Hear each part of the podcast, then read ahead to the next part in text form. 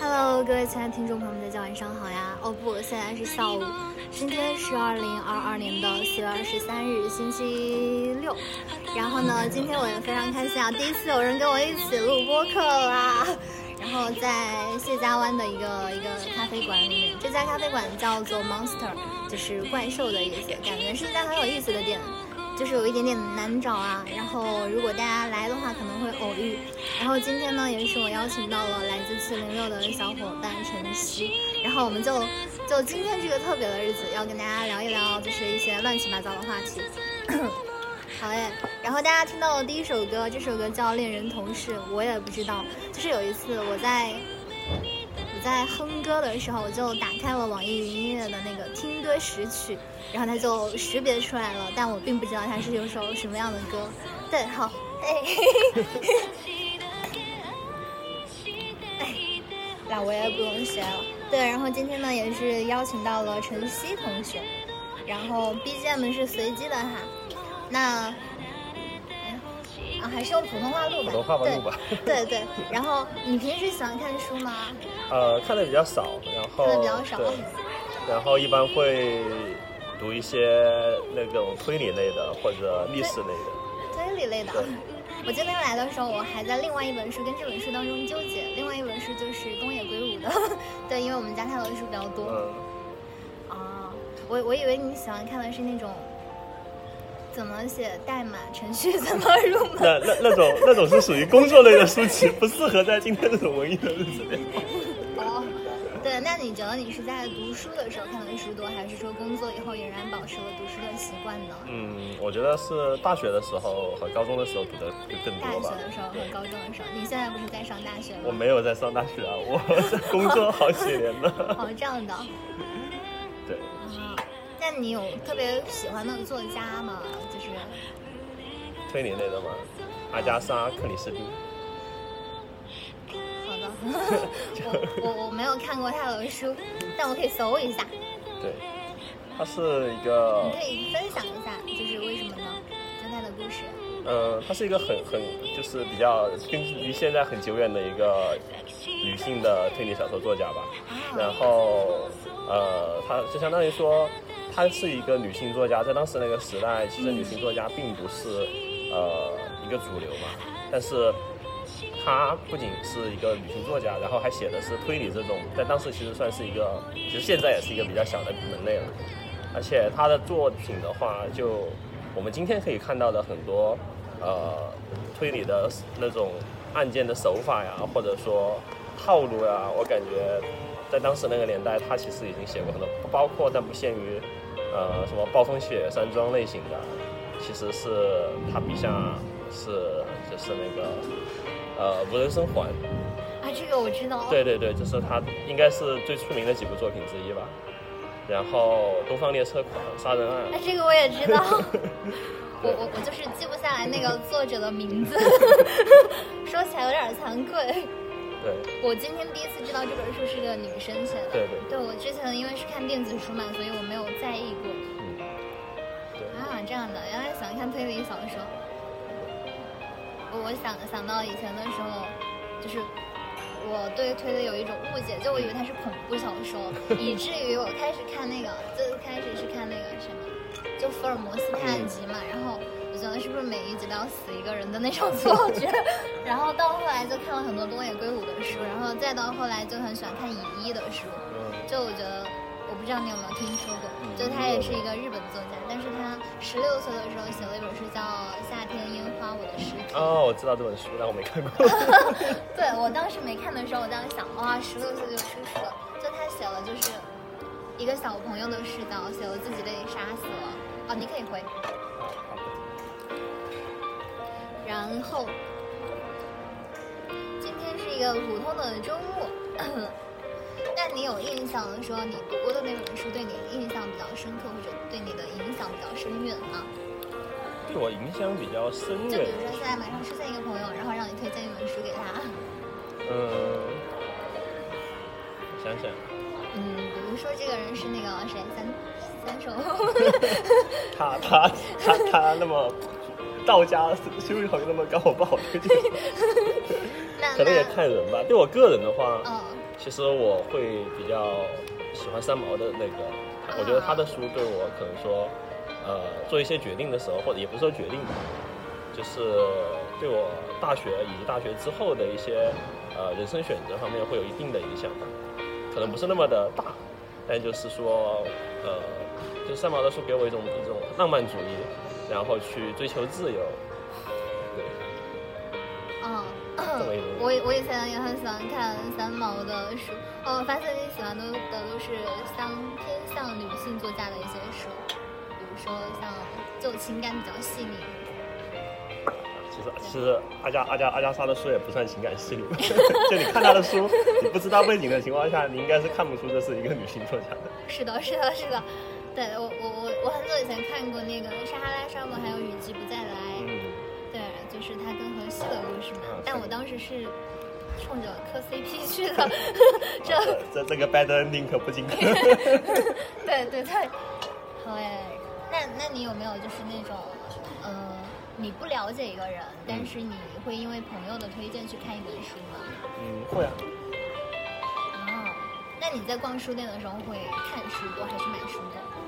逛书店的时候可能是看书更多吧。看书更多。对，就是我经常是那种买书如山倒，看书就都都没拆封就放书架上了。我我我也我也是。然后嗯我感觉可能工作后读书少也有这部分原因，因为大学的时候我都是看书都是泡在图书馆去去读，然后工作后有因为之前都在深圳嘛，也是租的房子，就会内心会有一种我买了书，我搬我一想到我搬家还要搬它，就哦书基本上是书基本上是搬家的时候负担最重的一个东西。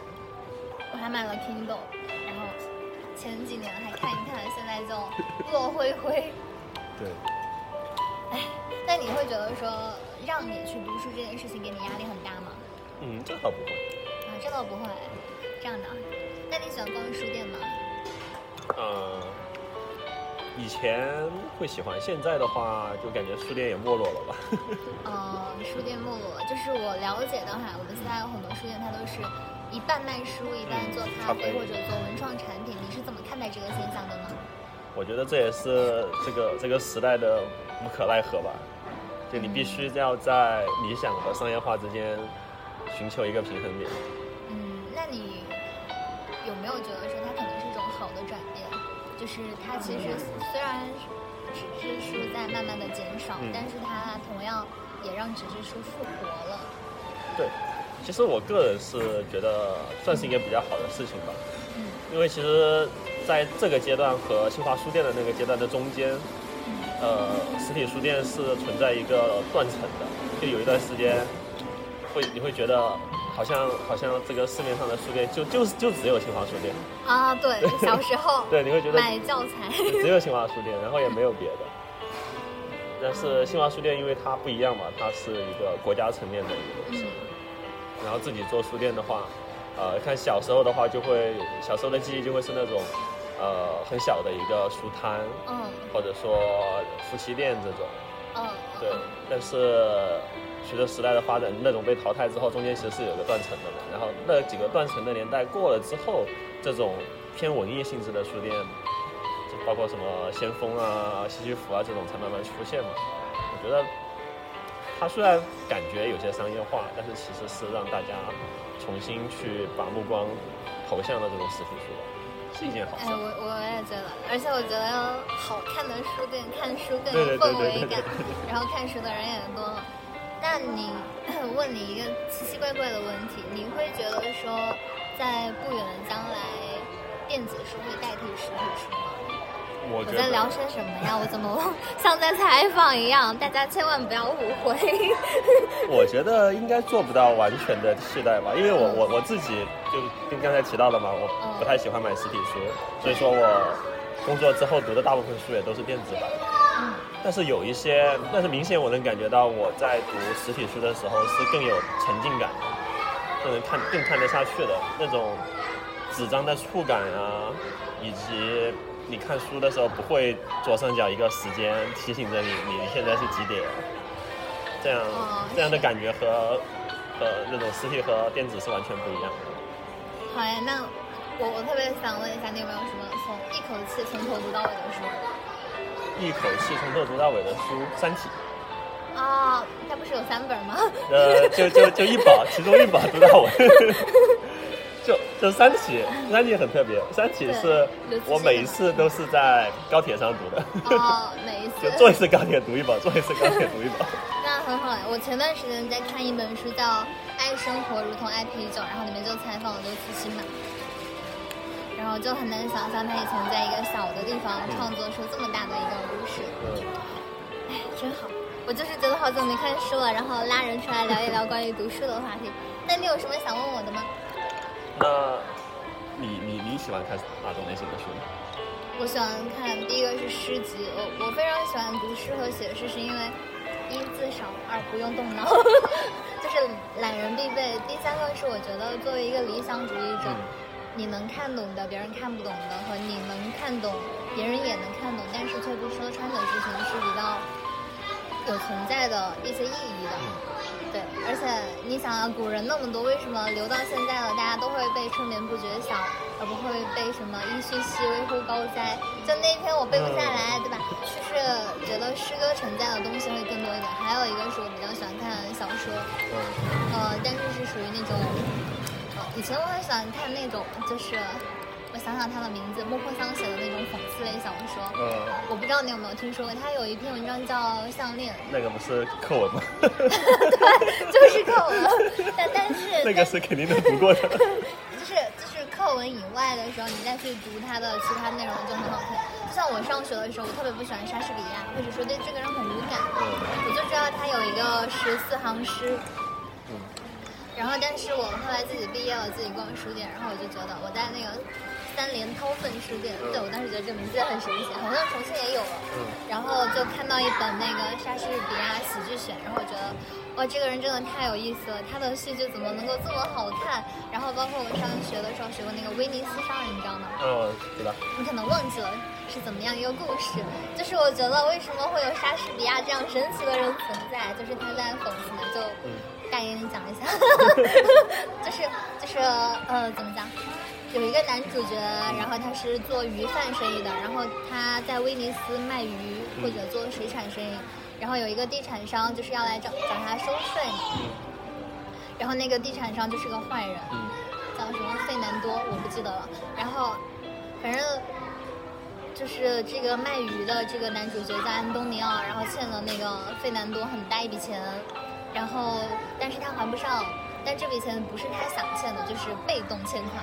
然后，然后那个坏人就把我们的男主告上了法庭，说你必须要赔偿我，要不然你就要把你的心脏割下来给我，然后作为赔偿的条款。然后男主就被吓到了嘛。这个时候，我们聪明的女主就站出来了。我当时就在想，这怎么可能呢？把心脏给你，那岂不是这个人就没了吗？嗯，对。然后这个时候，反正简短的说，女主就在法庭上说：“亲爱的法官大人，哦，我的法官大人，嗯，他说他只需要一颗心脏，那么多一滴血都不行。如果流了一滴血，那我将要你的性命作为赔偿。”然后就这样，这件事情就不了了之了。就当时觉得这个女生很聪明。然后还有想那个《仲夏夜之梦》，我我虽然是在玩王者荣耀的时候买了那个《仲夏夜》的皮肤嘛。然后就是十四行诗作为《仲夏夜之梦》的开场，也是讲了一个很神奇的故事，但这个故事有点长，对对对。然后还还有就是，还就它有悲剧有喜剧，所以我还挺喜欢莎士比亚的。然后还还有谁？他的书是可以从一个故事从头读到尾。然后我高中的时候很喜欢看张爱玲和张小娴。哦，张爱玲的我也看过。对对，那个时候会看《小团圆》，然后还有，就还有看那个张爱玲全集，就是什么，因为慈悲所以懂得。我现在觉得就是心灵鸡汤，叫心灵鸡汤。但但是张爱玲是个很神奇的人，就是我始终觉得她是一个给我距离感的作家，就是她不会像冰心写的很多书，她觉得像是在关爱你，就是冰心就我小时候看儿童文学嘛。然后张爱玲给你的，就始终有一种距离感，就像一种，有一种高贵的距离，不知道为什么。对，然后还有，那你有没有什么看到一半看不下去的书？看到一半看不下去。甚至看了开头，我有，我特别多。呃，也不说看不下去，就是这呃，我最近也不是最近，我一月份，准确的说那本书应该是我前年买的，是一本历史类的书籍。历史类。对，然后叫《次序的崩溃》，然后那本书讲的是什么呢？嗯，呃，他讲的是就是呃日军刚开始侵华，然后侵略到华东，华东的时候，包括他选取了五座城市。呃，上海、镇江、崇明，然后还有两个我忘了。他就是描，他从他从哪个角度去描写？他描写的就是说，在那场战争里面，在这种刚刚被侵略的情况下，呃，历史那个时代的普通人，呃，我们现在可能把它定义为汉奸，嗯，呃，但是在那个时代的背景下，他会他选取了一些普通人，就是他为什么会成为，呃，我们眼中的汉奸，呃，因为他是一个。呃，加拿大的作家去去加拿大的历史学家去做的，所以说他没有带着中国人的那种天生的那种自带的那种民族仇恨嘛。他会去分析，呃，在那种时代背景下，呃，不同的人其实是因为不同的原因去做出这样的选择。有的人可能是为了钱，为了权，然后有的人可能我真的只是单纯的说，在我没有选择，我如果不跟他们合作的话，我就会失去我的生命。呃，他是对他他描写的是这么，他也不是小说嘛，他就是一个对对对对对记录类的东西。我看了前两章，其实我觉得这个题材我还，包括他的角度和他的题材我都还挺喜欢的，但就不知道为什么没有读读了被读了两年的还没看完。可能是因为故事还在发生着。哎，我其实你刚刚说到说他从一个。加拿大人就不是中国人，也不是日本人的角度去看待当时的汉奸。嗯，我之前有思考过这个问题哈。我们都在说人要活在当下，但我觉得他们选择成为那样的人，只是他们跟随了自己的选择，也可能是对他当下的他最好的诠释。就他可能会背上历史的骂名，但是我还很难想象，如果我是他，我会不会做出更好的选择？对不是每个人都有勇气去赴死的嘛？但是我觉得这个是人家的自由。是。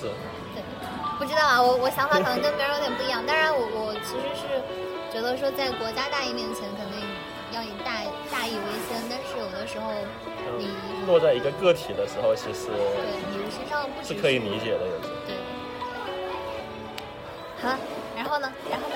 哦，我想说，我我就是看那个，你叫马尔克斯的。好像记得这个名字，好像记得，对不对？他写了一本很有名的书，两本吧。我最近在看他的《霍乱时期的爱情》，哦，然后他还有本书叫《我没看下去之百灵孤独》。啊，百年孤独，我我我我名字最长，就我从小学就开始看。哦，说到这个，我想起了，我还没看我想起了另一本，就刚翻了两页就没看的书，我都快忘了，叫什么《枪炮》。呃，我我找找他的名字啊，全名我忘了，搜一下。你是用微信读书吗？呃，不是，那本书其实我买的是实体啊，《枪炮、病菌与钢铁》，就是让我想到以前那个，是怎样炼成的？它也是一本历史类的书，然后呃，它讲的是就是说，啊，战争有时候是个。挺好看的。我大概知道他讲了什么。你说，你说。对他讲的是就。呃，为什么是欧亚大陆的人去征服，然后弄死，然后去杀死那些印第安人啊、澳大利亚人啊、非洲人啊，然后包括一些农业、呃航海以及战争所带来的疾病的这么一些东西，但是因为可能太学术了，真的没有看下去。一个是太学术了，一个是。呃，可能我个人对有有些历史你完全不了解的时候，你会觉得哇，这个东西好陌生啊。我觉得你好像就对历史本身是感兴趣的，但是到里面的某个细节就有一个偏学术，就就是对对，过于学术的东西反而会读不下去。就我以前喜欢看那个野史，就比如说什么明朝那些事儿啊，那个就很好看。对，然后但我也不知道是真的还是假的。哎，让让我思考一下。天哪！那你最近读的一本书是什么？就是那个《秩序的沦陷》，啊，不还在读着吗？哦，读了两年了，还在读着。对。那你是一个会在一年开始的时候给自己列一个计划清单的人吗？呃，计划清单吗？就比如说，我这一年要看什么电影，要读哪些书，比如说像这样，有点乱。就他会像这样有个书单，嗯我就不会列，但我看一本往上写一本。呃，我不会列，然后大学的时候我会有看一本写一本的习惯，然后工作之后就这些文艺的习惯就没了，哦，文艺的习惯好就没了。我真庆幸我还有文艺的习惯，好吧。嗯。那如果说假设哈，嗯我这个人脑洞比较大，假设十年后的你，不对不对，十年后的你，等一下到的这个问题，现在的你。对十年前的自己，如果你想要给他安利一本书，你会希望他在那个时候就读到哪一本书呢？十年前是吧？我想想，那个时候，哦，嗯高中，对我高中三毕业，高高三，高二没毕业的，我还没毕业。哦，二零一七年大学毕业，对，那应该是二零一三年高中毕业。嗯，梁文道，梁文道的《我志》嘛。啊，这样的，那个时候这本书还没有呢。啊，这本书还没有是吧？那就很尴尬了。所以你就是生对了时代，看对了书，对吧？那得找一本比较古老的书籍。对。啊，你喜欢，你也喜欢看圆桌派那一类的吗？对。就还有那个叫什么《新周刊》。嗯。对，我我是后来后来开始看奇葩说，然后看。非正式会谈的时候就看那些，嗯、还有还有那个叫许知远，我当时觉得他名字好文艺哦。对对。然后还还喜欢看《南方周末》。南方周末我没有看。啊，《南方周末》里面就是讲一些人物特辑。那你喜欢看杂志吗？杂志的话，以前会看那个《知日》，讲日本。哦，我知道，那那个字不叫智吗？啊，那个叫智慧的 智不重要，暴露了自己的。哦，没有没有没有，也叫知日嘛。他既然那么写，就是有他的道理的。我以前喜欢看那个国家地理，是喜欢到处浪，就讲很多图片的。然后还以前还喜欢看《孤独星球》，其实不算杂志吧，它啊算每隔一段时间会更新的书籍，应该是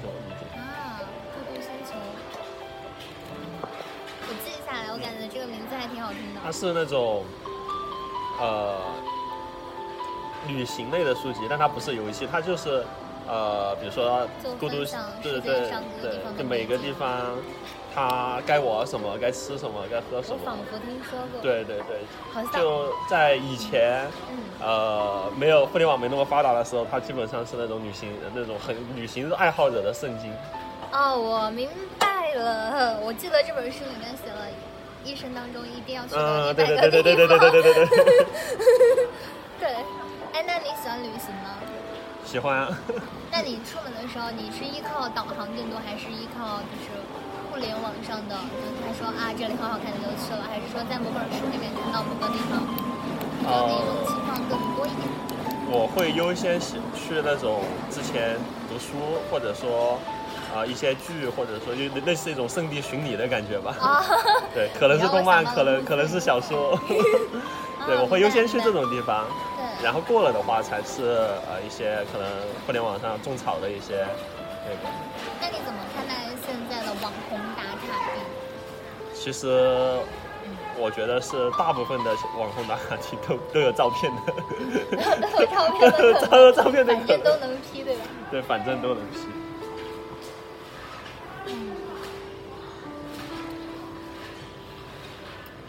作为一个不爱看书的人，要问这些问题真的太难了。所有都在乱问，他也在乱回答，大家不要当真哦。人家回答都很认真。瞎聊瞎聊，都在瞎聊。我我也给我自己买了本书，哎，我给我自己买的也是四本。嗯，真的好喜欢读书啊。其实其实也没有，就是我当时在想，因为这本书我觉得你应该读过，真没有，好多人都读过。就是你知道列鲁达，但这首这本书送给你不太合适，对，它是一一本讲情诗的。对我要怎么打开它？嗯，这个我来吧。好的。对，然后呃，今天我带来了一本书，是列鲁达的那个，是写的很绝望的那种情诗集。然后我以前也跟大家分享过啊，我特别喜欢的一个作家是来自波兰的辛波斯卡，也是一个写诗的，对，他是那个以前的那个诺贝尔文学奖。哎，你会关注诺贝尔文学奖吗？我没太关注。啊，比如说那个什么爱丽丝梦游。没有。好的。那我最后，那我们今天的节目到这里已经过了二十五分钟了。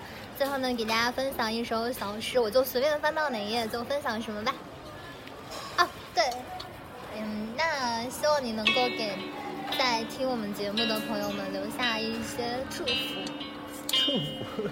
对，有吗？就有想说的话也行，比如说，对于今天这个特别的日子，一年一度嘛，就不是每个人都会在意说一个世界读书日有什么样特别的情况存在。嗯。但是既然你来了，既然你来了。嗯，那随便说点吧，就今天世界读书日嘛，那就，我觉得虽然现在随着一些互联网的发展，大部分人都太太专业了，可能就随便讲点吧，这个。那就祝愿大家 呃，身体健康，还是保持阅读的习惯吧，然后能从自己喜欢的书里面获取到一些精神食粮，或者一些快乐的时刻，或者什么不获取也行，就度过一段沉浸式的美好的时光。嗯，好诶，谢谢谢谢你的祝福。我翻开了这本书，好新啊！我好久没有翻过新的书了。对，我找一找，要不然你来随便翻一页，翻到哪页读哪本书。我现在热衷于干一件事，你知道吧？买这个书可以把它每页剪下来，然后拼凑成一首新的诗。感觉很棒哎。好诶。这边。遗忘，嗯，那把这首诗送给大家啊。会不会太长？还好。还好还好，这首诗叫做《遗忘》，换一首歌，换一首歌，三二一，听，好，就这个。所有的爱在一个与地球同宽的高脚杯里，所有的爱连同星星和荆棘。我给了你，但你却踏过火焰，用你的小脚，用你的脏鞋跟将之熄灭。啊，我觉得我在我在干什么。等一下，啊，这伟大的爱，心爱的小个儿，我没有在战斗中停下，我不停地为众人迈向生活，迈向和平，迈向面包。但我将你在我的怀里举起，我将我的吻将你定住。我看着你，仿佛不再有任何人的眼睛会看着你。啊，这伟大的爱！这首诗叫《遗忘》，但是我觉得他好像在说，忘不了。对啊，就是 他说，也许黎明之时我们会再次见面。啊，他其实是当那个，他觉得爱是伟大的，但是人类是很渺小的，所以他。在这首诗里面提到了，反复的提到伟大的爱和心爱的小个儿，但这是翻译本呀，怎么还有北京话呢？啊，话音。对，好嘞，那今天的分享就到这里啦，感谢大家，然后也欢迎大家关注重庆四零六啊，对，这是我最近加入的一个神秘组织，然后欢迎大家来找我们玩，然后。如果下一次你也想跟林夏一起播客的话，就如果你有想聊的话题、想听的音乐，欢迎随时联系我。然后欢迎关注微信公众号“温婉的流浪”，也是我。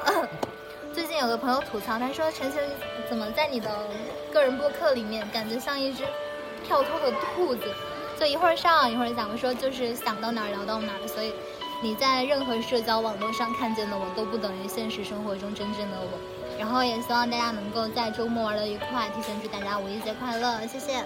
好，最后一首歌了，哎，你你要不点首歌吧？点首歌吗？对，或者用你的手机放也行。那我找找啊。好的。然后你跟我说呗。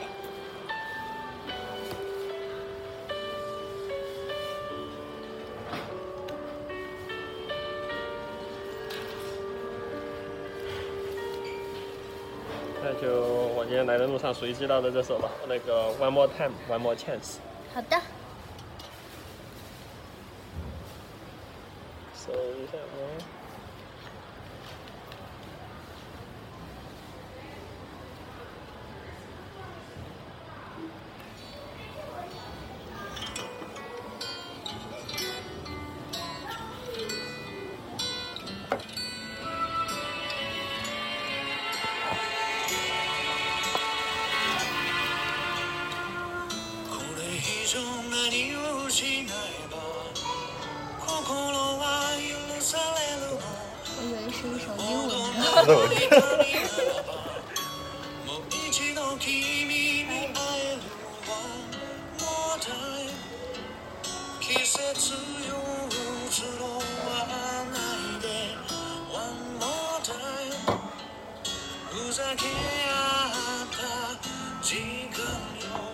食い違う時はいつも僕が先に折れたね。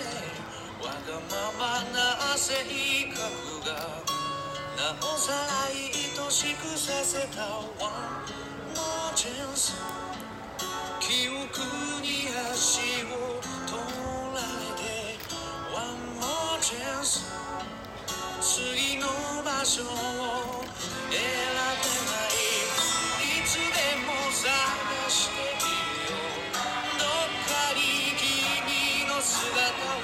好了，那我们的节目到这里要跟大家说再见了，感谢大家的收听，我们下期再见，拜拜。拜拜。可以把声音调小一点点，慢慢慢慢的变小，OK。